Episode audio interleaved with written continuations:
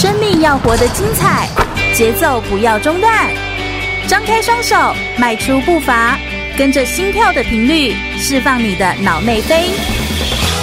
我是全玉，每周日下午一点，空中全运会，运动零极限。全国广播 FM 一零六空中全运会，我是全玉，每周日下午一点到三点，在空中给你轻松好玩的运动讯息，还有体育圈内的大小事情。Hello，大家好，又来到了空中全运会的节目现场，我是全玉。我们每个礼拜天呢，都要来跟大家介绍一个不一样的运动项目，同时邀请选手们来到广播节目的现场，来跟大家分享他的生命历程跟故事。哦，今天来的这个人真的是太让人惊讶了。哦，他能够来，我真的是非常的。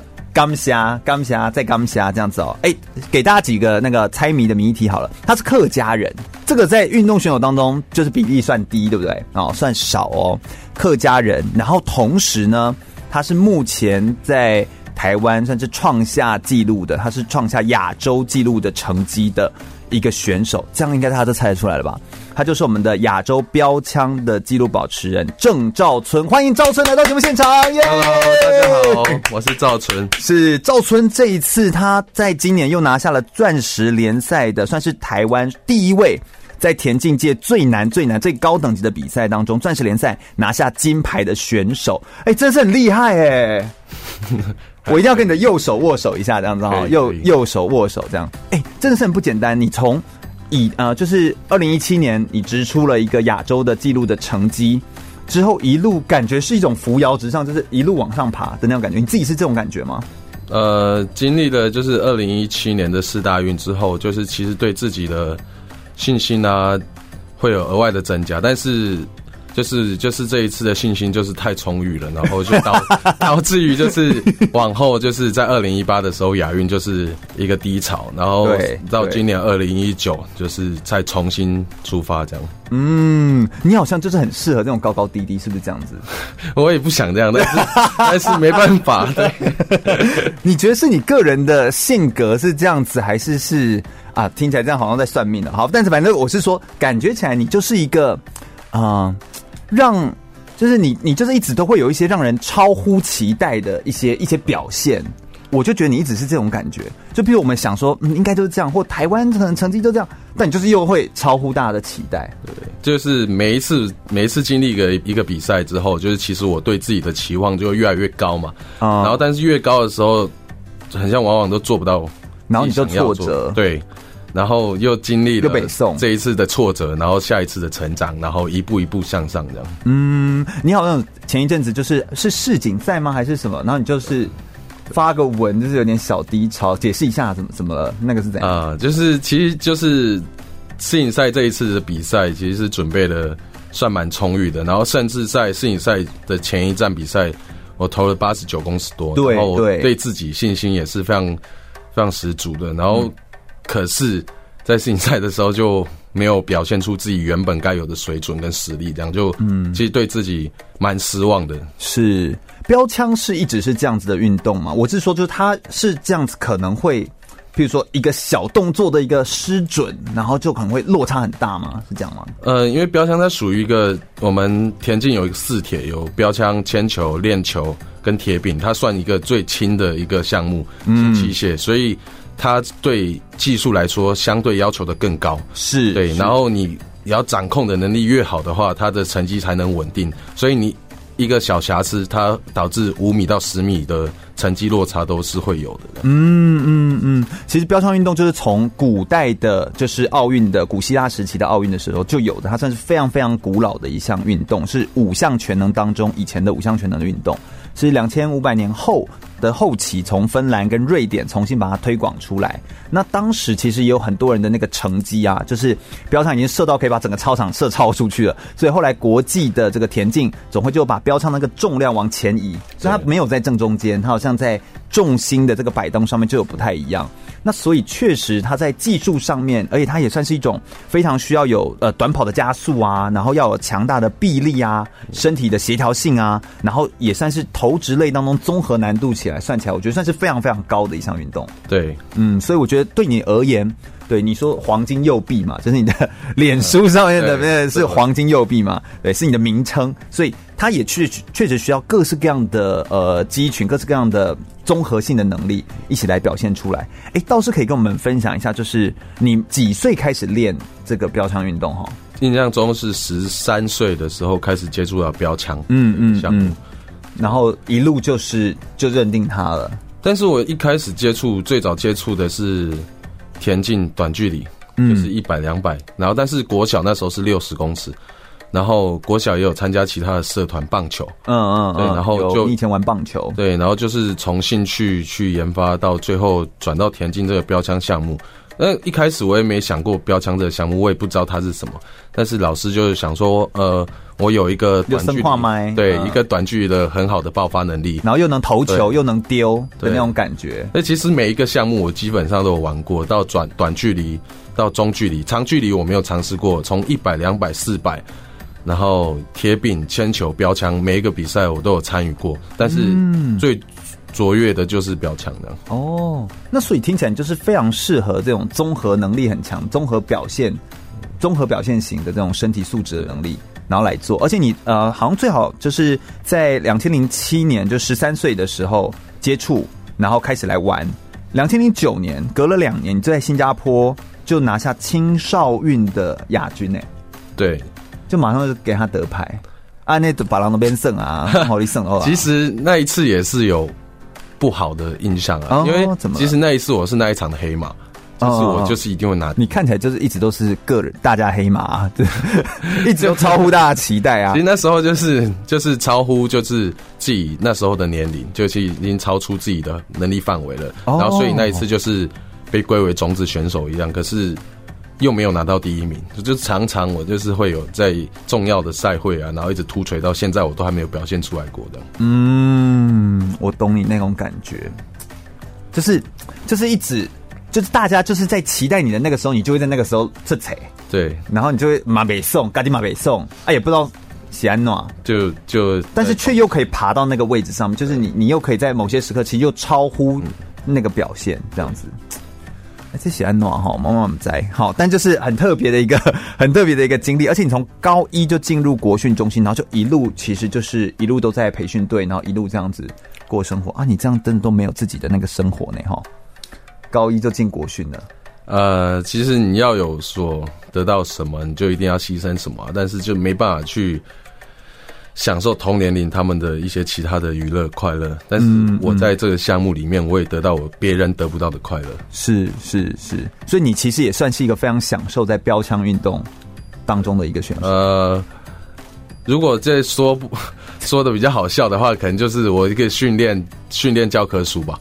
对，我看就是，其实我在每一次的训练的时候，都希望把每一个动作做到最好，然后甚至是希望能能把这些动作做到一个标准化的一个动作，然后去强化自己的。嗯，希望让自己就变成教材。对，哦，了解了解了解，确实是啊，你确实就是一个一个教材，而且你所有该经历的事情全部都经历过。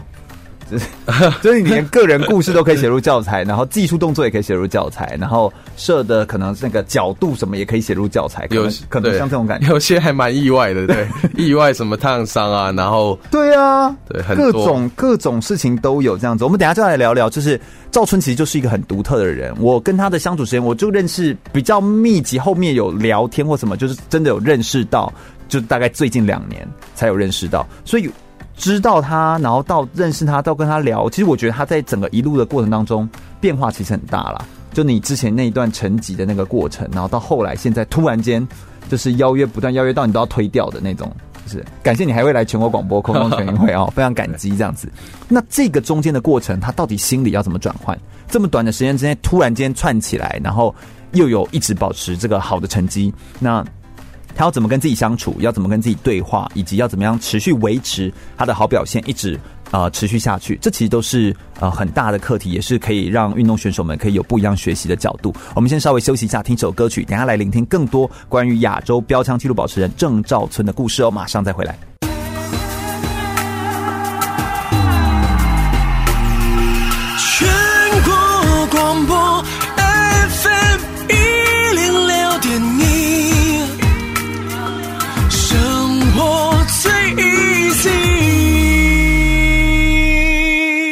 我是四大运韵律体操国手杨千梅。您现在收听的是 FM 一零六全国广播全域主持的空中全运会。继续回到全国广播 FM 一零六空中全运会的节目现场，我是全玉。我们今天特别邀请到的这一位选手呢，就是在台湾已经拿到了二零二零年东京奥运会的门票的田径选手，同时也是亚洲的标枪纪录保持人，也是台湾第一位拿到钻石联赛金牌的选手。让我们掌声欢迎郑兆春。Hello，大家好，我是兆春。有没有发现有一种大概一百个人在录音室的感觉？就是广播人就是要我们能够自嗨，但是赵春，哎，你是第一次上广播节目是不是？对，我第一次参与广播节目，对，就感觉如何？嗯，跟电视很不一样，跟拍杂志也都很不一样。对，因为就是其实会更专注自己跟自己在对话，然后在自己跟。自己再重新审视一次这种感觉，然后啊，好，那 赵春来跟我们分享一下，就审视一下自己嘛，对不对？你从高中的时期，其实高一就进入国训，然后从二零一一年的时候，你就破了一个全国的成绩，全国的标枪的成绩这样子，然后之后你好像就有一段很大的低潮期，在入大学的时候，呃，就是我记得那一次是在苗栗的全国田径锦标赛，那一次是为了。呃，拼亚运的时候去比的比赛，然后那一次比赛也是出自己的意料啊，嗯、就是把成绩推进了自己个人最佳成绩以外，也打破了全国纪录这样。对，然后也一直都没有想到自己能够打破全国纪录，因为这个全国纪录也是保持了很久。哦，对，但是其实你心中是想打破，但没想到就是在这一次都打破。对。为什么都会做出一些就是惊人之举哈？我也不知道，对，就 就没办法，每次就是往往做出就是就是就是很超乎期待对期待的事情之后，然后又让人家意意外跌破眼镜，然后就会受伤，然后就突然就很像不见了这样。对，你二零一二年的那个受伤就是是烫伤哎，对对，这这个就是我们当然在很多新闻媒体其实都有听过，就是那个烫伤就是严重到我到我现在看你的手上也都还有痕迹，对。其实那一次，那一次其实就是受伤之前，也是就是在冬季训练，然后训练的非常好，然后非常期待自己明年能够有一个好成绩，好一个成绩，然后就就是在一个训训练完之后的休息，然后回到家很累。然后就躺在椅子上休息，然后醒来肚子很饿，因为我那时候外宿嘛，嗯，然后就很好笑，然后自己去煮个东西，然后就不小心把自己用烫伤了，这样。哦，对，对啊，所以就是就是就是一个很莫名的，就突然间，对，你也自己没办法去想象会有这种，而且就伤在右手，对，右手还有我的右脚，然后还有两个脚底。哦，所以就是很严重这样子啊，然后严重到就是呃，就是成绩也都整个掉下来，然后也就要整个。整个恢复嘛，就是你要等待烫伤，因为烫伤的恢复时间就比较久啊。呃，因为我烫伤，我记得那时候是三二度，深二度的烫伤。对，然后就是它恢复的时间起码。你让他伤口复原要两个月左右，然后再接下来慢慢的治疗。对，就是等他恢复可以拉回来。对，因为他皮肤会比较紧，所以那时候还有穿那些什么衣服压缩衣，就是压力的衣服。压力衣。对，我们比较清楚烫伤的这个事情，就是呃，就是那个晨报的那个八仙晨报事件的时候，我们大家国人才开始对哦，原来烫伤的那个治疗的疗程那么的长，什么之类的，我们才知道。那对一个选手来说，正有成绩的时候，要突然停下来做一个那么长。时间的治疗，说才是真的很伤的。但其实那时候比较乐观的想法，那时候我已经有询问过医生说，这个伤会不会影响到我有运动的表现？他说其实不太会，因为它只是皮肤表面，表面对，但它不影响你的骨头跟肌肉，所以我那我就其实比较放心，就是乐观的去接受它这样子。哦，所以那个时候还心情都还算是乐观。对，嗯，然后后来就是你都在大赛前受伤了，就是二零一二刚好就是伦敦奥运嘛。对，然后。就是就没办法去啦，然后一六年你又半月板破裂，对，那一次其实，然后那就是里约奥运，你也没办法去，每一次都是在准备非常充裕的时候，就会有意外的小插曲。这样，其实那那一次为了这次那个二零一六里约的奥运，嗯，然后先前有去了瑞典异地训练的，对，三个月到五个月，对，其实那时候那段期间准备很充分啊，对，然后而且练习的时候就已经超过了标准，就是对。奥运的标准，然后就是。信心满满，对，然后回来的第一场比赛，其实对自己的要求，然后对自己的期望可能过高了，然后就在第一场比赛的第二直投掷就膝盖半月板就破裂。对，你是一个会一直对自己的期待，就是我现在表现不错，我就再往上加；我现在表现不错，我就再往上加。是你是一直这种类型的人，还是你会有一个阈值，就是说，哎，我大概到这里或维持这样？我现在比较明显感受得到，我之前是这么做，我现在不会这么做。你之前是怎么做？我之前就是，假如说我今天的能量可以做到一百。我就是要一定要做到一百二，我就是要突破它，一直突破，但是都没有预想预设到之后，我可能会因为果？对，哦，你好适合去玩举重哦，对，我今天要举一百，我要举一百二，对，就一直无上限的一直去挑战因为那个无上限会会有点爽，但是为什么当时你会是这样的心态？那为什么现在没有？因为那时候还没有经历过这种挫折。哦，每一次挫折，每一次成长，犊不畏虎的那种感觉，对，没得惊啦，对，没有在怕的。哦，你觉得你自己个性上也是一个这样子吗？就是，呃，你跟我，我只要敢做这件事情，我我没在怕的，没在怕你的。对，现在也是一直都是，但是会选择在你在做哪些事情的时候，会有你自己会有额外的考虑的时候的。嗯，譬如说在运动场上的时候，我要特别在某些地方追求，但受伤了或复健就不要。就是就是还是要好好的养，还是要放慢速度，类似就不要这样强这样强迫自己做不可能做到的事情。嗯，对。当然人是可以一直不断超越极限，不过就可以慢慢超越极限，不急着要在一年内就要超越极限啊。你可以比如说，我就五年内，对对不对？你好像就是那个时间都比较短，你就想要马上在这一场我就要得到一个什么。现在你的心态有点改变，就是其实就是每一次的磨练，就会把自己的剑越磨越利啊。嗯，对，然后希望可以好好的挑战下一次自己的极限的。嗯，后来一七年，当然就是你有一个非常好的成绩，就是亚洲的标枪纪录保持人，就是拿到嘛，就是从呃世大运过后，后面你又说二零一八年又有一个低潮，对，所以就是一直都这样子高高低低。呃，其实很好笑，一七到一八这个对啊，你可不可以跟我们分享？就是其实，呃，在之前过去就是体外的嘛，就是太阳伤，然后半月板，那时候那都是运动伤害跟意外伤害。但是后来在二零一八经历了亚洲运动会的时候，才后面才发现，其实心里也会受伤。啊，你说都要伤过你才会学会，是不是？就没办法啊，就是你没有经历过的事情，你自己问别人都不准。自己经历才是最准的，的真的。但是不要什么东西都自己经历好吗？可是没有办法、啊，就遇到了啊，遇到了就是要面对它去解决。你遇到的是什么事情？可不可以分享一下？呃，那个心理的，其实跟之前都差不多，就准备的相相当充裕啊。然后，但是这次没什么意外，就是都没受伤。哦、但是你在比赛的时候，就是没办法投出你应有的成绩跟水准。那样呢？对，其实。一直就是跟以前一样，对对自己的期望大过于别人给你的期望，嗯，对，然后就没办法去稳定的发挥，对，然后甚至比稳定还要差很多，落差很多这样。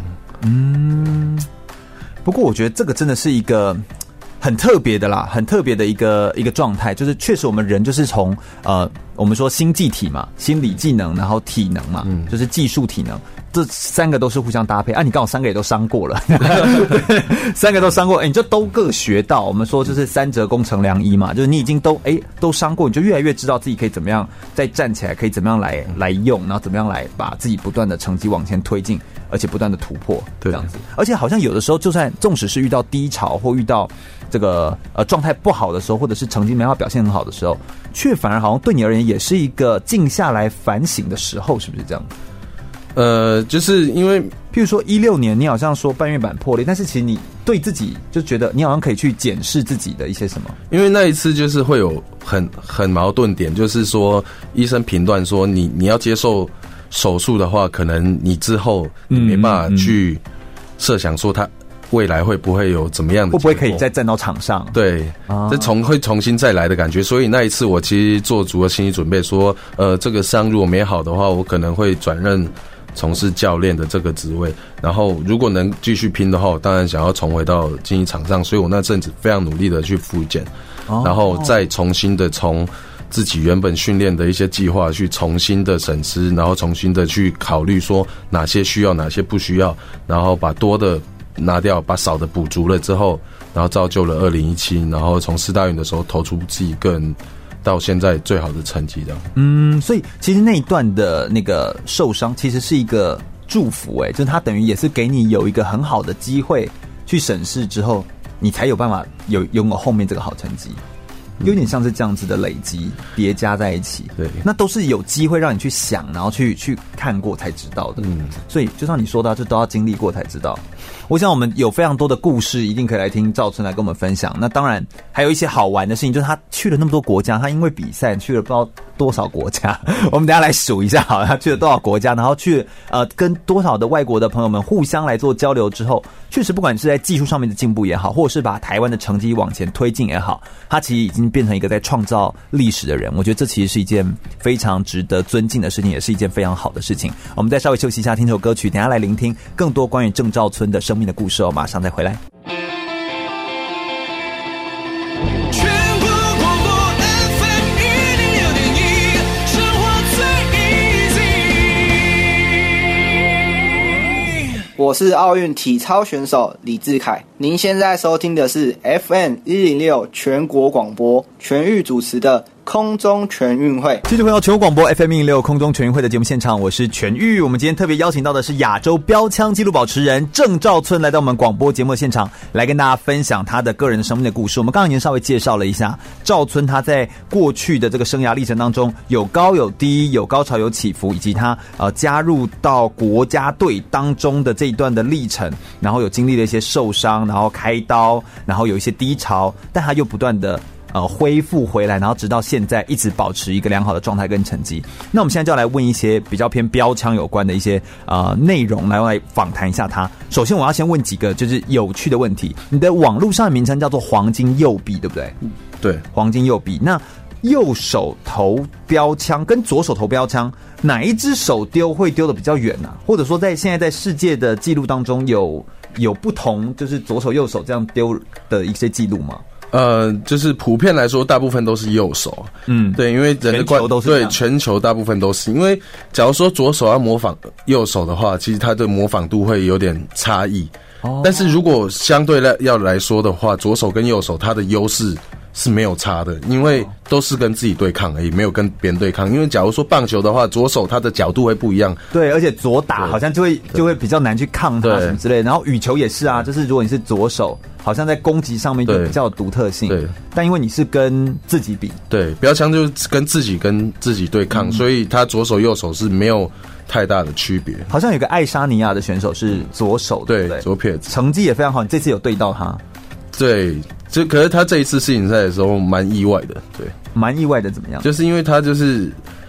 他是就是成绩最稳定的，可是就是在比赛的时候意外的受伤了，嗯，很可惜，嗯，有点可惜。但他就是一个，也是一个非常有潜力的一个选手，然后目前也是好像是左手就是投最远的一个成绩最好的一个选手。就撇除右撇子的话，就是他是左手现役，然后加上以前到现在的话，他是投最远的一个选手。哦，那真的很厉害。对，这这位叫做什么 Kurt，对不对？对，科特，科特，科特这样哈。哎，那另外标枪的关键因素，就是因为你说，呃，历史上面最投掷最远的标枪，就是以现代的我们这个现代这个标枪的重量来说的话，投掷最远的距离是多远呢？九十八公尺，九十八公尺多这样的距离。那如果是这样的距离，你觉得标枪投掷的远度到底是靠力量，还是是角度，还是是什么东西？就是就你现在这样子，已经都到有到九十公尺以上的这样的。呃，就是专业人士来看的话，你怎么看待？怎么投的更远？呃，但不外乎就是基本的一个速度、爆发力嘛，跟协调能力。对，因为那都是一定要有的。对，那都是基本。但是如果真的，我觉得要投得远的话，就是在在你的比赛的时候，一个临场感啊，啊，对，是个临场感。对，然后加上就是外在因素，天气嘛，假如说太热、太冷，或者下雨。或湿气怎么样，或者是你在高山比的时候，空气比较稀薄，对它每一次的投掷的这外在因素都会不一样，所以你，都要有一些微调。对，哦。那假如说遇到顺风的时候，可能我们枪要投高一点，让风去带；然后假如逆遇到逆风、小逆风，你就要把枪投平，它会随着风窜着上去。哦，对，所以它都有一些小技巧这样。然后你都要在当下就要马上判断。对。然后当下就要就是捏一下风，然后这样，然后就 判断，哎呦，好神哦！所以所以大家成绩就是很靠近的时候，有些就会区别出来，呃，这个可选手可能是他逆风的时候他会投得更好，然后有些是选顺风的时候他投得更好，所以每一场因素都导致于就是标枪没有稳冠军的这个问题的。对，而且他好像可以持续的推进跟突破。对，譬如说你的好朋友像呃德国的霍夫曼，就是你觉得他是怎么样？就是他是也是很可以抓到这种小细节的人吗？呃，他其实是一个，我也不知道他怎么去调整自己的一个状态。但是每一次我遇到他的时候，其实我们两个都是成绩会相相靠的很近，对，就是靠得很近。然后你们一直在那边搏斗，对，互相角逐这样。对对对对对，然后互相就是咬着 对，紧咬着对方不放，然后直到最后一直才分出胜负。对对对对对，我就觉得这种感觉就是他很精彩的地方。对，就其实我们两个其实就是因为每一次的比赛经历了不一样的，就是。就都会咬着对方，所以就彼此就变得很熟，越来越好这样。原来是这样子，这样。那你在标枪投掷的时候，我们有时候为了把力量那个投就灌注在标枪里面，这样投出去，所以都会大吼一声，就听起来就是也蛮舒压的这样。就是每个人就投投掷的时候，他的仪式可能不太一样。在投掷前，嗯、有些人可能会在自己嘴巴念念有词，嗯，或者是。各种形态不一样的表现出来，然后我的话，可能如果为了让自己更集中的话，我会把我自己的一个身上的身上的能量，先把它吼出来，振奋自己之后，然后开始进行。对，大喊一声之后，对，很像进行一个仪式，然后然后就是要进行这些 SOP 了之后，很像才有办法投出一个更好的成绩。是是是，进行一个呃仪式，让自己进入一个比较好的，譬如说心流的状态，或者比较好的专注的状态。嗯，这其实都是运动选手各自可以。呃，选择，然后你也可以用一个自己最舒服的状态来做的选择，这样子哦。其实我觉得这是很不错。你自己个人非常喜欢标枪运动的哪些部分？标枪当然训练的时候是辛苦的嘛，然后有一些基本的体能啦这些的训练。但是你个人觉得标枪运动迷人跟最你最喜欢的地方会是什么？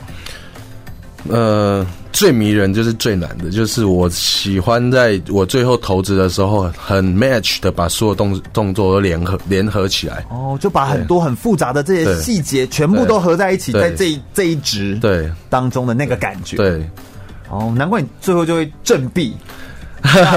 对，网路都这样写，是不是？就是哎，就振臂，然后说哇，真的是自己投太好，也超乎自己想象，没想到自己能做出这种。这么自己，觉得说在练习的时候没表，就是没有投掷过的这种感觉，然后在比赛的时候呈现出来，然后就自己就是非常亢奋这样。嗯，你好像一直都是就是蛮亢奋的。对，应该是算我是算选手里面就是不怕型的，对，不怕就是外外界的那种声音怎么样，我就是越人越多，我就可能会投的越好。你也不一定，你说不定就是自己也可以很开心。哦，没办法，多啊，真的哦。哦，对，后来人多，后来才发现，对，其实没有人这种干吼会很尴尬，自己吓自己。原来郑兆春也怕尴尬，我我一直以为你完全不会怕尴尬，就是可以很活出自己这样子。哦，原来也是人来疯了哈。大家都是啊，大家都是这样子。那你在投掷标枪有没有自己的一些训练的原则？有点像是说，譬如说我在训练的时候，我一定要把握哪些的专注的点，或者是你会特别专注训练哪些部分，类似这样。我们当然知道标枪训练有很多的细项嘛。对，呃，其实，在练这么久标枪这个项目，其实越练到现在的话。呃，对自己的要求会跟以前一样，就是要求的很高，但是现在不外乎就是休息。嗯，对，就是在好好休息。对，你在状态不太可以的时候，宁愿不练，就是全部放掉，以前明天再来。是这样，对不对？对，以前你就会想说，我今天怎么会没练到？对，我要的这个标准。对，就是其实每一次的成长，就会告诉自己，提醒说，不要再重蹈覆辙。以前做过的错，然后再重新再来，所以就是现在，如果我没有十足的把握去做一件事情，我宁愿放掉，隔天我再重新再来。对，嗯，所以就是让自己有一个充分的休息，那个休息其实也是训练的一环。你现在也更看重这件事情，对，然后来好好把它做到这样子哦。而且标枪运动，它算是一个装备需要很多的一项运动吗？呃，装备。其实也还好，还好，但是它都比较昂贵，因为我们标枪这个项目本身就比较昂贵，不是本身昂贵，就是可能就是参与的人没这么多，所以它制造量本身就不大，所以它就会、哦、就会。标枪有专属的标枪鞋吗？对，有这有这样的鞋子。上次就讲一个意外插曲，就是说我去比赛的时候，我飞机到了，那个行李还没到，对，行李没到，然后飞哪里的时候啊？我去英国。国的伯明翰的时时候，他因为他们的机场其实他们就是比较乱，哦。然后后来到了到了饭店了之后，就行李没到，结果我比隔天就要比赛，然后标枪鞋是算一个就是没没这么好买的，像假如说短跑的钉鞋可能比较好买，但是标枪鞋没这么好买，所以就很担心，就最后还好有送达的这样。哦，哎、这真的是很奇特。我我以为你们就是穿钉鞋，嗯就是因为我们不懂嘛，就是我们就以为就穿钉鞋。哎、所以飘香鞋跟一般的鞋子是有哪些地方不一样啊？因为我们需要在一个高速度的加速到最后一个要急刹。，对，因为在一个线区域内完成你的投掷动作，所以它要急刹，所以它前后都要钉子。鞋鞋子的底部的话，对，但是短距离他们只要向前，鞋都钉子啊，就前后啊鞋对啊才多大而已。对，就前后都要钉，前后都有钉子哦，就可以把你就是卡住。对，我有注意到你在投掷的时候，好像会离那条线，嗯还有一个蛮长的一个距离，因为你好像会有一个扑倒还是怎样，就是你的你的。就是你是有一段距每一个人好像的那个缓冲距离都不太一样。对这就是个人抓的一个距离，这样子。你自己会养成某个习惯，这样子。那大概就只有鞋子吧，然后衣服，衣服就是衣服啊，对没有什么标枪，没什么特别没有没有这种没有没有没有啊，然后再就是标枪啦，因为你身上都没有别的东西对啦，所以关键其实是那个独特的鞋子。对，因为比赛的时候都会有提供标专，就是各式各样各种规格的标枪。嗯，所以就其实，在练习的时候也不用特别把你的标枪带去比赛场因为都一样。是是是，所以我相信啦，在这样子的整个的训练的过程当中，嗯、当然训练我们需要有非常的专注的投入嘛，然后有这些良好的装备，才能够把我们的比赛推打到一个非常好的一个境界，然后不断的持续来提升。我相信关于标枪的专业知识，呃，有非常的多，那赵春也可以介绍非常的多。不过我们也想要更 focus 更多标枪运动在赵春身上发生经历的一些有趣的一些生命的故事，然后还有一些他去到各国啊。然后去参与啊，然后去经历的一些故事的内容，像他已经去过，因为标枪去过了超超过二十二个国家，当然有些国家去了非常多次哦，去了二十二个国家，而且每年还会飞个十几趟，而且时间最长啊、呃，一次可能去还会去长达三个月的时间。我们再稍微休息一下，我们等一下啊、休息过后，我们马上回来来跟大家聊聊。呃，赵春他透过运动让他有机会到国外去参加比赛，到国外经历了哪些事情，有没有哪些有趣的事情，还有跟国外的选手们交流。互动的时候，又有哪些不一样的这个小故事在其中呢？我们稍微休息一下，马上再回来哟。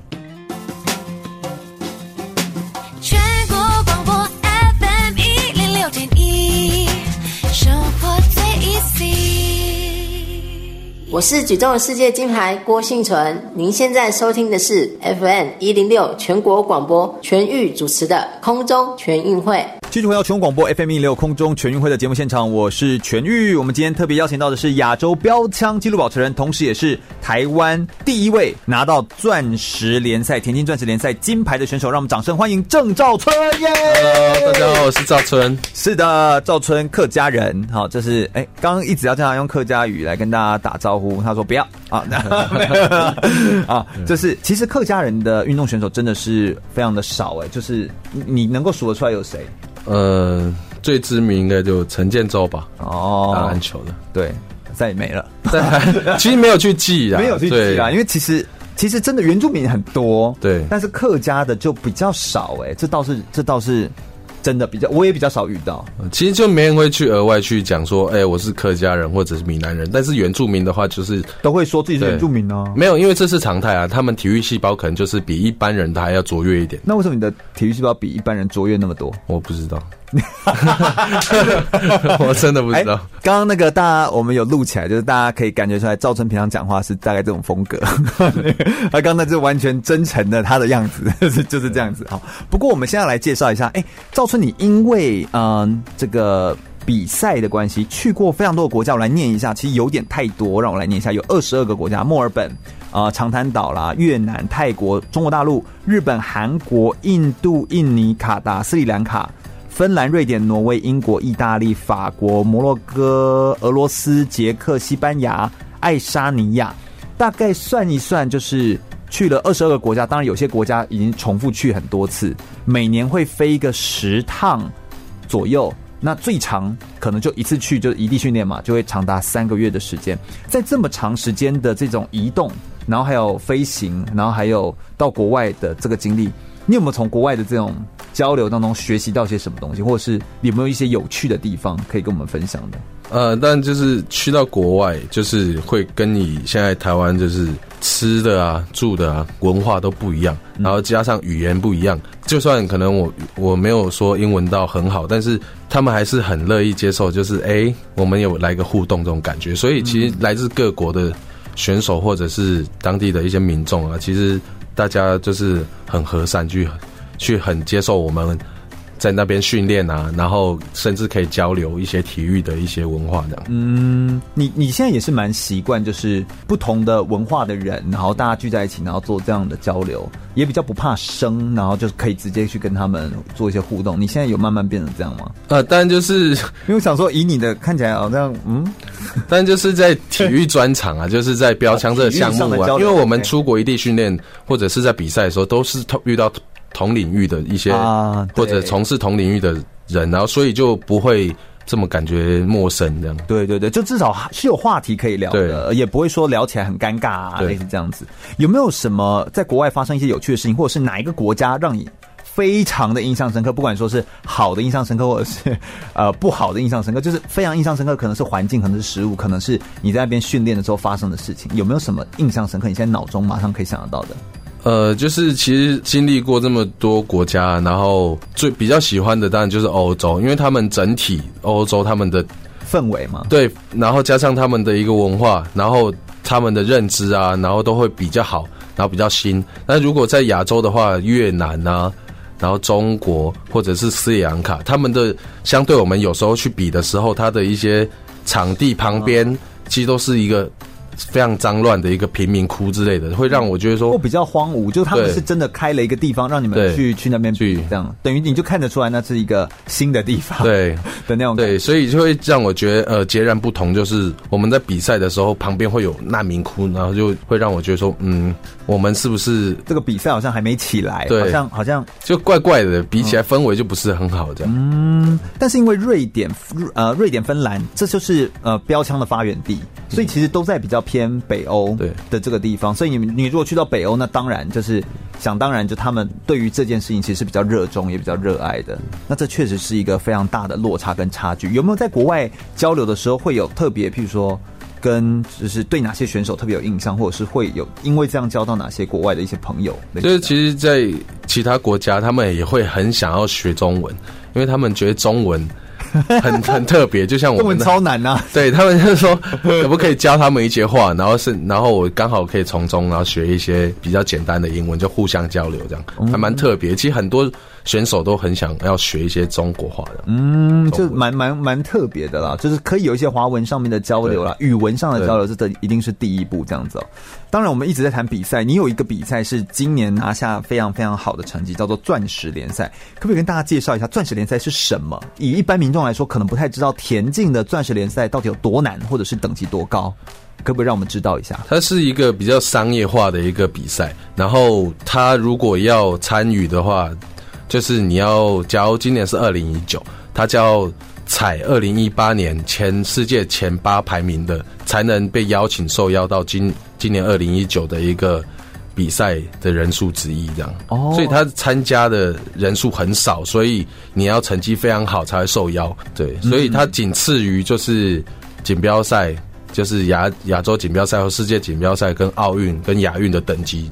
嗯，甚至说他是非常非常专注，就在最顶尖。他有人在次做，就是你说比较商业，嗯、他就只要取最 top 的人，对，其他的他都不要。对，而且他就是田径的三十二个项目，他就每个项目都邀请前八名的人，对，一起来参加的比赛。而且他好像都有他们的经纪人要跟你接洽，然后来做这些赛事安排。对，好像会布及非常多个国家，是这样吗？像你，你这次因为钻石联赛去了几个国家，或者是？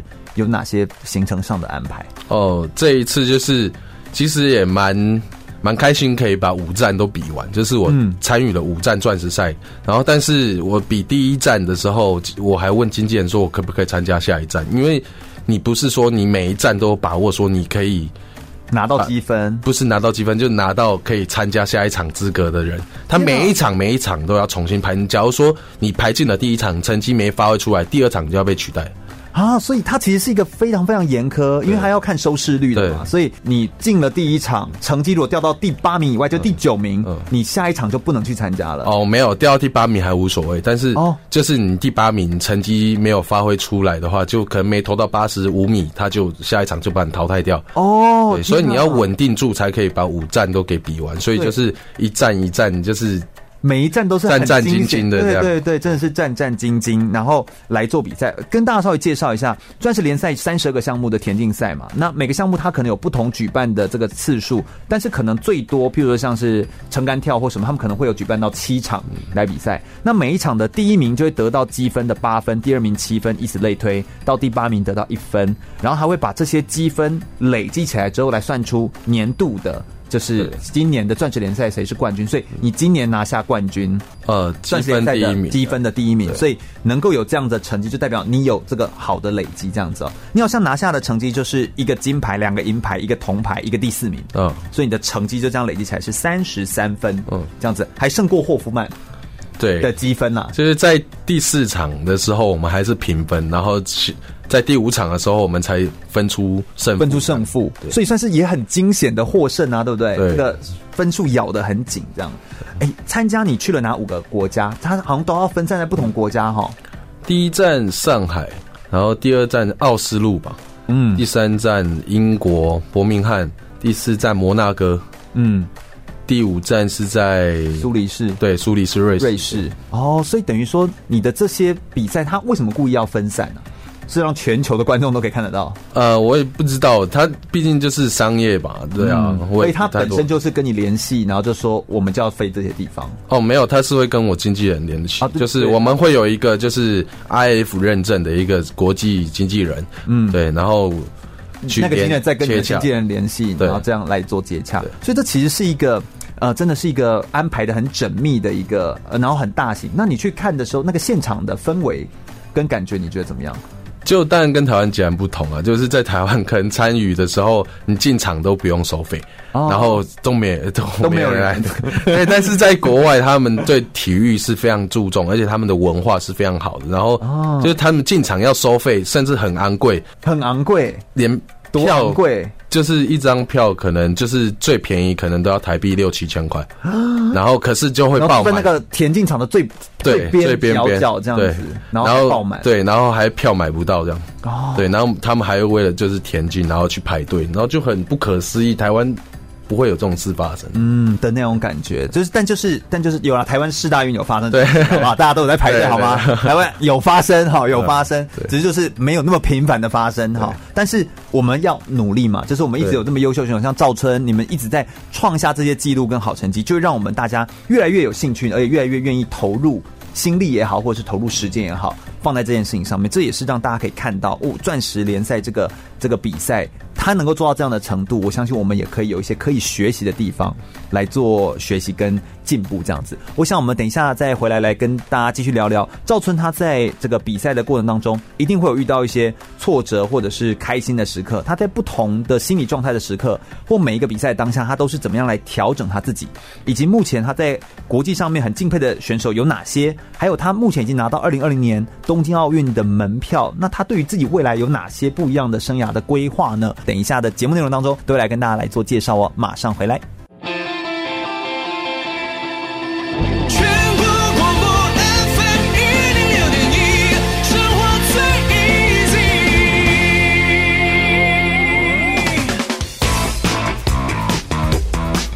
就爱风运动。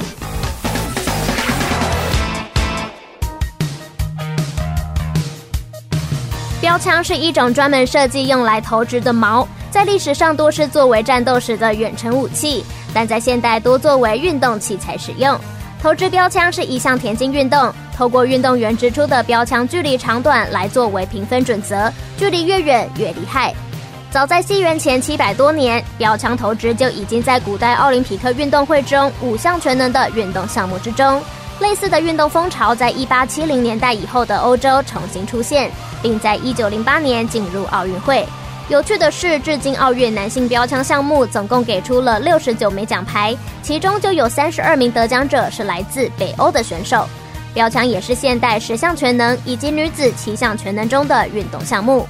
与铁饼、铅球等等其他的投掷运动不同，标枪的投掷姿势必须完全按照国际田径联合会的规则，任何其他的投掷方式都不被允许。而且投掷标枪的特别之处，就是能够让选手在一个约三十公尺长的跑道上进行助跑。选手通常会在接近终点的时候达到最高速度，再将标枪投掷出去。标枪选手们与一般的投掷运动选手一样，需要强健的上半身，但因为运动中也具有短跑冲刺的要素，标枪选手会有更接近田径或短跑选手的速度与身材。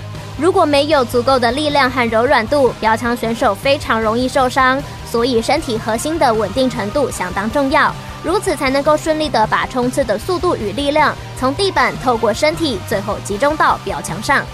台湾的标枪选手郑兆村在二零一七年的世大运直出九十一点三六公尺，成为了亚洲的纪录保持人，也是亚洲第一位投掷距离超出九十公尺的运动员。目前有着全世界第十三强的标枪成绩。郑兆村也参加过由国际田径联合会举办的钻石联赛。二零一九年的赛事中，在上海站获得银牌，并接着在伯明翰站夺得金牌，不止成为台湾第一位在钻石联赛中摘下金牌的选手，更是第一位符合东京奥运田径参赛标准的运动员。继续回到全国广播 FM 一六空中全运会的节目现场，我是全玉。我们今天访谈到的是亚洲标枪纪录保持人郑兆春，欢迎兆春。Hello，、yeah、大家好，我是兆春。是的，兆春其实是一个非常阳光大男孩。嗯，大家信吗？好，对，他其实是啦，他其实是跟他聊天，其实我觉得他。你可以跟他从他身上得到很多不一样的启发，而且他回答事情的角度，我个人蛮欣赏的。这样子哦，可不可以跟我们分享一下？刚刚我们讲了很多在标枪运动上面的一些呃技巧啦，或者说是标枪运动当中的困难的地方啊，还有你遇过的一些挫折，还有你自己个人的生命的故事。现在想来问一下，那你在平常没有比赛或训练的时候、休息的时候，你可能会做哪些的休闲活动？对你而言是很放松的，或者是可以真的让你舒压的？嗯，最多的话就是在睡觉啊，因为平常就是动动态比较多，然后就是休息的时候反而就是静态的时候就是睡觉嘛。然后你刚有说你要更重视休息，对这件事。然后当然就是如果其他休闲就可能喜欢唱歌啊，然后就是看一些影片，对对，去打发自己的时间，这样休息一下。嗯，对，唱唱歌，然后就是看电影或者是看影片。然后让自己可以放松，彻底放松，不然就睡觉。嗯，让自己可以好好休息。所以你不是什么点家啦，就一定要去吃东西啦，或者要去哪里逛逛走走啦，不是走这种路线的人。没有没有，因为我们现在其实伙食也不错啊。啊，对对对对，而且也要控制啊。对，哎，其实还好，因为我们像你们不用控制，对不对？没有，我们没有体重限制这样。但你通常会需要维持在大概多怎样的体重或体态啊？我现在标枪不是应该要是个完美的人吗？大家都这么说。就是以前、嗯、以前在雕刻雕像的时候，都是那种标枪，古罗马战士啊。对对对对对啊！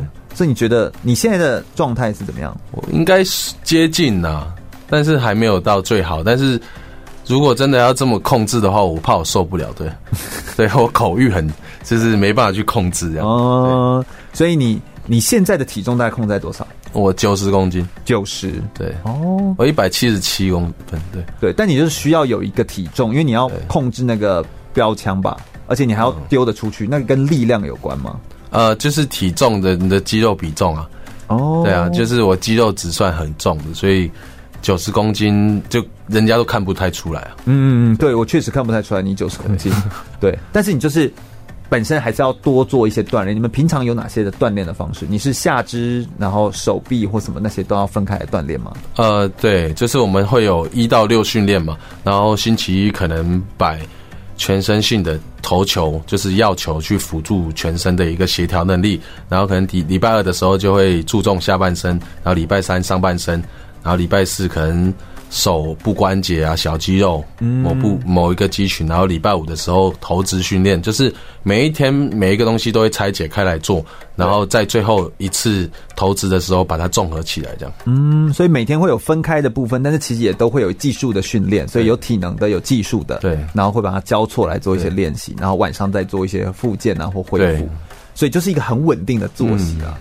那所以难难怪，就是你说休闲的时候要做什么，就先睡啊。对，没有什么好说的，先睡啊，怎么有可能有别的事情？不过像呃，你从呃之前我们刚刚聊到你的生命的历程当中，二零一二年、二零一六年你都有发生一些，比如开刀或者是烫伤的这些状况，导致于你错过了几场非常大的就奥运等级的比赛。说才这样一错过就错过了四三十二，就错过了十二年呢、欸。呃，是有算，但是其实没有，没有，没有，没有就要去想这件事情、啊。我是说这样错过确实错过很多，但是二零一七年后你有一个好的成绩之后，知名度提升，现在的广告或代言其实也就会进来很多。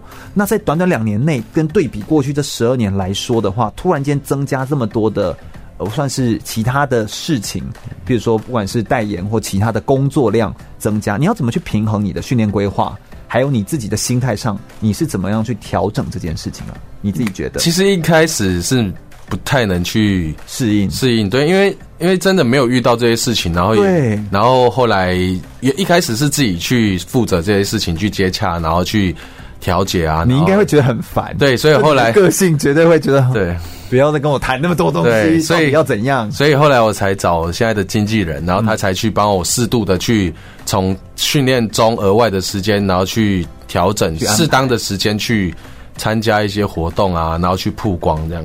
但他的仍然都是以你的训练为主体，因为这个是最核心的部分。对，就是其实就是我目前还是竞技型选手，我还没有转类型，说要投入别的对其他型的选手，还不是，你也还没有退。你自己看看，你刚刚说那个可以投掷到九十八的，对不对？那个是世界纪录世界纪录保持人，他可以到四十岁。你刚刚说四十岁吗？对，他在四十岁的时候投了八十八米。对呀、啊，他可以到四十岁。你有打算投到四十岁吗？呃，应该是没有到这么厉害吧，但是我会尽力啊，对 对，但就尽力可以可以延，就是以标枪项目来说，它好像年龄就是可以再大一些些也是可以的啦。对，但极限应该极限，你看世界纪录保持人投到四十岁，那正常的话应该可以三十五岁吧，三十四、三十五。那你现在几岁？我现在二十七岁，二十七，那还很还很有时间可以用，所以。确实是你现在就是以选手的这个身份为主体，这才是你最重要的角色，这样子哦。所以要谈这个兼顾，当然就是你要先分清楚哪一个是你最重要的角色要角，然后来做这样。那在比赛的训练过程当中，其实你一定会遇到一些挫折，而且也会有一些呃挑战跟困难。譬如说你之前刚刚所说的开刀，或者是没有成绩的时候，你在遇到挫折的时候，你是怎么样在心理上面告诉自己或做一些调整啊？你刚刚好像有跟我提到一个，就在休息的时候我们聊天，你说呃。你觉得你是一个很容易忘记事情的人？你可不可以解释一下这你什么叫做？而且你说这是一个很好的优点吧？这样什么意思？你可，可以跟我解释一下。呃，对目前来说的话，我现在是选手嘛，就是很容易忘记一件事情。但是我在训练的时候，身体是会有记忆的。对，所以经过的每一次锻炼之后，它会呈现到我比赛上。然后这样的优点，就是因为我在。有些比赛赛事有不如意的时候，投不好的时候，我很容易去忘记它，然后就不会这么在意它，所以我又重新投入了下一次的比赛，就尽全心全力的。所以你可以完全又专注到下一场比赛，你说你就不会在那边呃难过啊、伤心难过很久，你是可以抽离很快的。你指的是情绪吗？哦，睡一觉起来就忘了。但是还是会想起来，但是很像没什么感觉，对。哦，就仿佛在谈别人的事情，对，那样的感觉，就很像哎、欸，昨天发生的这件事，其实对我今天来说也没有什么太大的改变，但是我还是要向前看，这样。嗯，哎、欸，这个这个其实好像以运动选手来说，真的是个性不同。你觉得这是个性的关系？嗯，我觉得是我比较看得开，嗯，就乐观去面对，因为所有事情都会迎面而来，那你就要迎刃而解，这样。嗯，你会觉得你的乐观其实是来自于你过去其实已经经历了够多了。呃，不是，我觉得应该是家庭从小的教育就是给我说，嗯，做你想要做的事情。那，那假如说你遇到什么不喜欢或者是挫折的时候，你也不要去太在意它，你只要注重你能做的事情，然后你把它尽力给完成，这样就好。哦，注重你能做的事情，把它尽力给完成，有点像是你不要去想你不能改变的事情，嗯、就专注在你能够改变的，对，然后去把你能够做的事情发挥，所以不要再去想昨天，对，你能发挥只有今天，对，这样。那你会一个，你是一个一直在预期明天的人吗？你会是这样吗？呃，当然是会去想啊，但是嗯，不知道哎、欸，但会去想，但是也没有去想说一定要怎么样，一定要怎么样，对。嗯我觉得你好像比较像是你刚刚的前面描述，比较像是你你很活在今天，然后以前的你就相对于来说，以前的你会很想在今天就做出多好多好的表现这样子，但会忘记休息。那现在你就会专注我今天应该可以发挥到什么程度。如果觉得状态不好，就哎，那先休息，明天再来再来继续把它往前进。对，你现在慢慢就会有做这样的铺排跟。跟调整，对啊，就经历了一些就是挫折啊，然后经历一些成长，嗯，对啊，然后慢慢的成就现在是，所以我相信这些的经历都会让你有所成长。那在这个过程或遇到挫折的这一段路程当中，有没有一些很可以激励或鼓励到你的家人或朋友？你好像之前也有提到过，呃，奶奶，还是说提到过一些家人，可以就是那个时候非常支持你的人，或者是给你很大动力的人，有吗？呃，就家人给我动力是非常多的，嗯嗯嗯，但是我我也不知道怎么去回报他们，就是希望能够在每一次的比赛就可以更加稳定跟成长，然后让他们看见我很努力，然后也不知道怎么说，哎，就是不要让他们就是很失落，这样，就是我最大的一个愿望，这样。对，好像有时候我们说，呃，就在比如说我们在上节目，或是有时候我们在跟人家聊天的时候，说我要怎样怎样回报家人，好像就觉得。这这个这个有有回报到吗？对啊，会有一种这种感觉，对不对？对，好像我们能够做的就这么的有限，而且就算我们再努力，我们大概这辈子也没办法回报父母亲帮我们养育，就是那种养育之恩，那种应该也是回报不完。对啊，因为毕竟我们就是真的投入训练的时间非常长，然后而且我我是桃园人，然后这国家运动训练中心在高雄。所以我，所以我有时候常常出去比赛，一出去，而且你异地训练一次就三两三个月，基本上一年在家里时间应该加总一个月吧？对啊，所以这样见我时间非常少，然后就是其实对他们就是只能尽全力的去就去比赛，然后让他们在。其他不一样的地方，看见我们的努力，这样。嗯，你觉得他们呃，或者说你会对他们有一点亏欠，或者是会有一些觉得希望、很希望可以弥补的那种心态吗？对啊，还是其实比较像是能量。所以，所以你刚才问我说，哎、欸，休息的时候在干嘛？其实都在家里，就是想要陪陪家人，然后有什么想要吃的吗？没有，就想要吃家里的，哦，就家里煮的，对，然后就在家里多陪一下这样。所以跟家人真的感情很 close，而且他们给你的支持都是满满的支持。对，尤其是就回家充电一样。对对对，尤其是在你那个最失落那段时期，陪着你的真的就永远都是家人。对，现在这些呃呃外加过来的这些的呃荣耀啦或什么东西，其实都比较像是你成绩后面所附加的。嗯，但在没有成绩的时候，陪伴着你的都是家里的人。对，所以这个才是。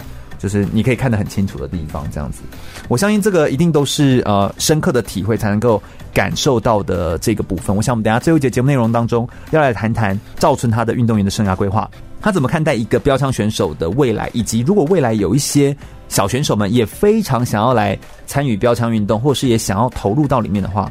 你会给这些小选手们怎么样的建议，或建议他该怎么样来准备呢？我们稍微休息一下，等一下听首歌曲过后，我们马上回来来聆听更多关于郑兆春的生命历程哦。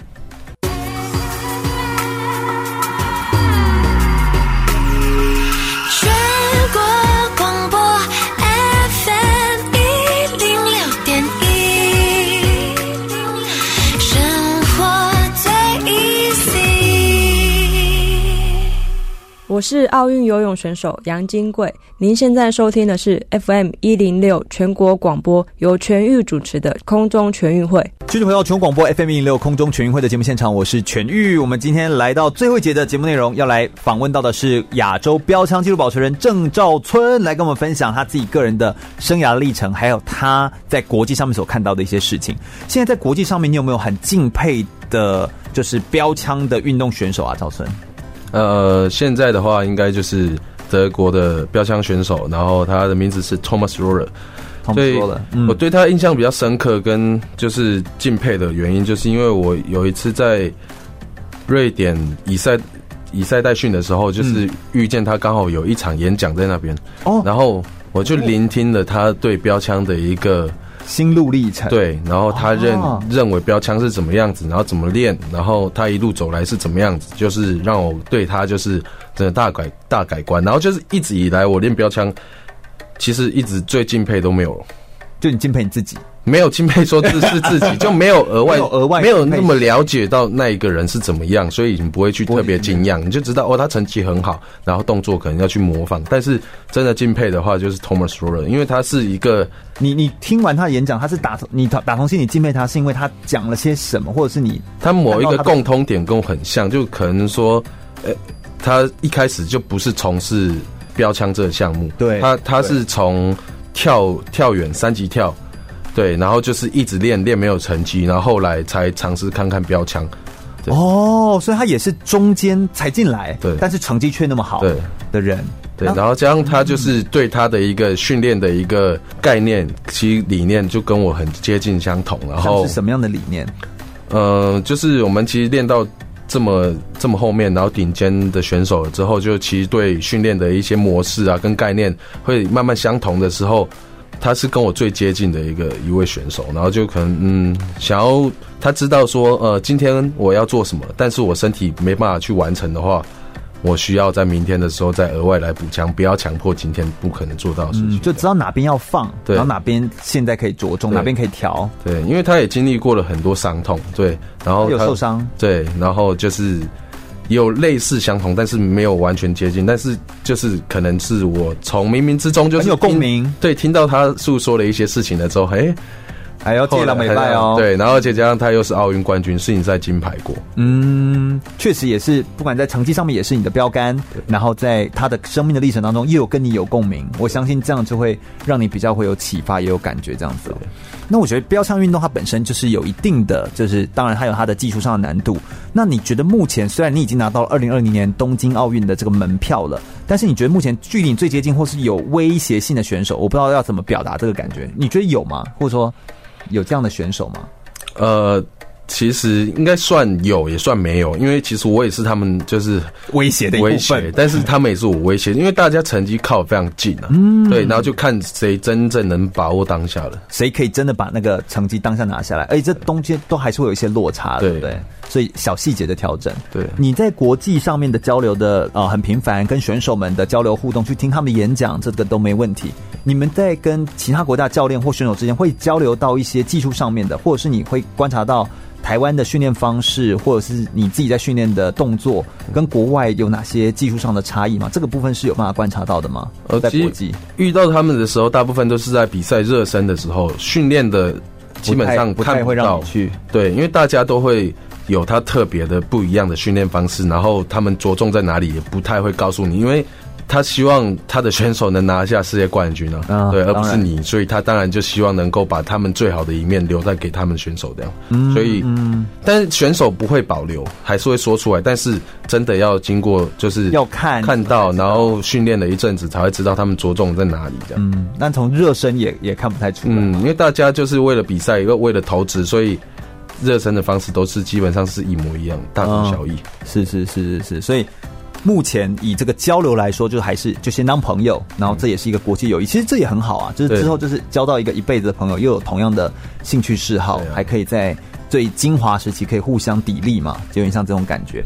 呃，来谈谈你的生涯规划好了，你目前已经算是台湾第一个拿到这个二零二零年东京奥运会门票的这个田径的选手，你目前对于自己明年的这个规划有什么样的想法吗？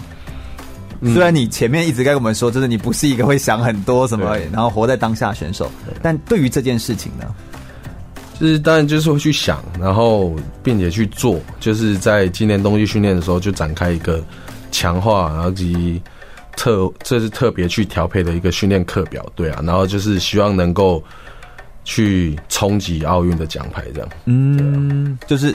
但是现在也也，如果说真的说要对未来会有什么规划，其实也没有，就真的活在当下这样，就好好把每一场练习，对，好好的练，对啊，有点像这种感觉，嗯，而不是说去计划说一定要做到什么，有计划，嗯，但是就是你一定要在当下慢慢的去实践，而不是说真的。把你的梦想变成幻想，这样。嗯，在排这些计划、这训练流程，这当然是跟你的呃运动比赛或技术上面有关系。你对自己未来的职涯上面会有其他的这个生活上面的未来的生涯的规划吗？未来的话，我相信我应该八九不离十，应该就是从事教练这个职位，然后希望能能够引导出更好的选手，甚至超越我，让哦会让其他人看见，其实台湾也可以有很好的顶尖选手，不只是一个、两个，嗯嗯，我们可以一起创造出更美好的未来的。是，而且你也是有写下钻石联赛的台湾的这个记录，然后你又可以不断的有这个超越，所以如果你能够当教练，那当然是有这样的经历能够传承下去，那当然是再好不过了。但如果你现在要来跟对于未来想要从事标枪的一些小选手们，跟他们说说话或给他们一些建议的话，你可能会给他们什么样的建议？就如果他们有兴趣想要从事相关的这样的工作的话，或者是从事这项运动，呃，其实就是你可以把标枪当一个兴趣，嗯，对，而不是把它完全专业化。因为标枪需要的是全面性的运动。如果假如说你把所有东西都集中在投掷的话，你忘记了你的跑步，忘记你的跳跃，然后还有很多一些全身性的动作，你你没办法把一个标枪把它完整的呈现出来，这样。所以就是你其实各种运动啊，像我以前从刚开始接触了棒球，也短距离到中距离，甚至我还有去打羽毛球啊，去游泳。就是你把所有运动都尝试了之后，你才会发现其实你的优点在哪里，你才把这些重点抓住了。你才可以掌握住你的未来，也会更知道自己的身体，然后适合什么，然后也会更了解自己。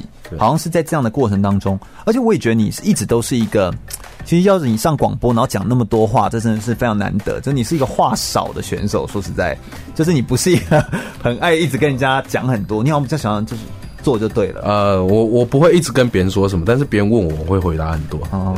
感谢感谢感谢，感谢，就是你都有回答这样的，没有让我们这个话题掉下来这样的。不过就是确实啦，就是知道的赵春他就是想要去做，用做去证明就好了，不用跟你在那边解释老半天这样子。会不会说标枪运动，它其实有的时候如果一些小选手想练，但可能先天条件不好，你仍然会鼓励他吗？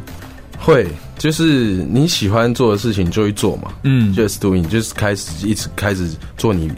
自己想要做的事情，然后不要被外界给干扰。对，嗯，所以就是只要你真心喜欢，真心想要去做，这是你真实的兴趣，就就去做。对，就不要不要管别人怎么说。对，反正标枪虽然有一部分是确实是跟身高体态、手长什么有关系，但绝大部分还是跟努力有关。对，嗯，你也是这样，所有事物都是一样。对，因为我在标枪里面就是个子算矮，嗯，对啊，所以我一百七十七算矮。对，因为非常矮，这样。对，我站出去，其实每次在介绍那个出场的时候，就是会对，因为掉下来。对，其实我就算站最后一个，就很像明显差异，像从高排到矮这样。很像要升旗的时候要这样站，对对对对，一直都会是这样子。而且外国选手就是有这样的身高体格，不过这不代表你没办法直出那么好的成绩，对不对？所以这这不是一个受限，这不是一个局限，所以所有的局限都是我们自己画地自限来的。感谢今天赵村来到我们广播节目，跟大家分享这这么多你自己生命的故事跟历程，非常感谢这样子。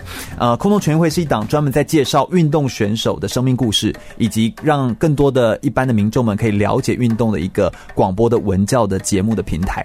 那我们每一次呢，都会在广播当中播送一档，就是一个专门的运动项目，或是邀请选手来到现场分享他的生命历程跟故事。如果你对于空中全运会的节目内容有兴趣的话，欢迎可以上脸书来搜寻空中全运会，注意“全”是一个草这个安全的“全”哦。空中全运会，我每周日下午一点到三点在空中等你喽，拜拜，拜。